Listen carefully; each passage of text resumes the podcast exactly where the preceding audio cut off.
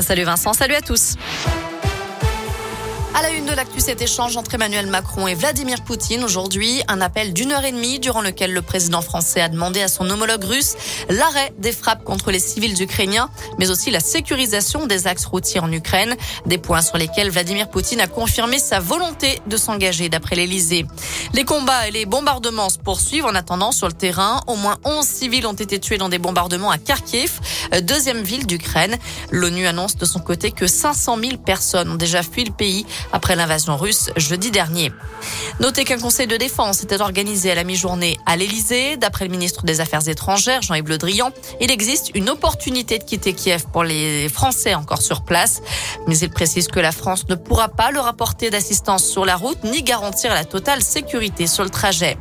Et puis on a appris tout à l'heure que la FIFA, la Fédération internationale de foot, était en discussion avancée pour suspendre la sélection nationale russe des compétitions internationales dont le mondial.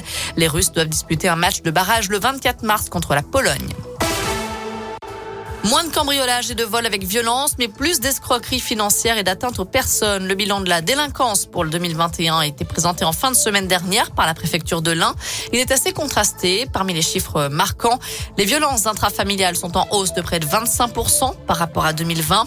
D'après la préfecture de l'Ain, cette augmentation s'explique en partie par la libération de la parole des victimes qui hésitent de moins en moins à dénoncer ces violences.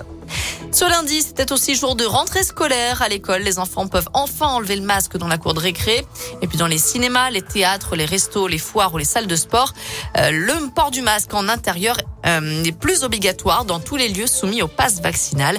Exception faite pour les transports ou encore dans les magasins, les entreprises et les services publics.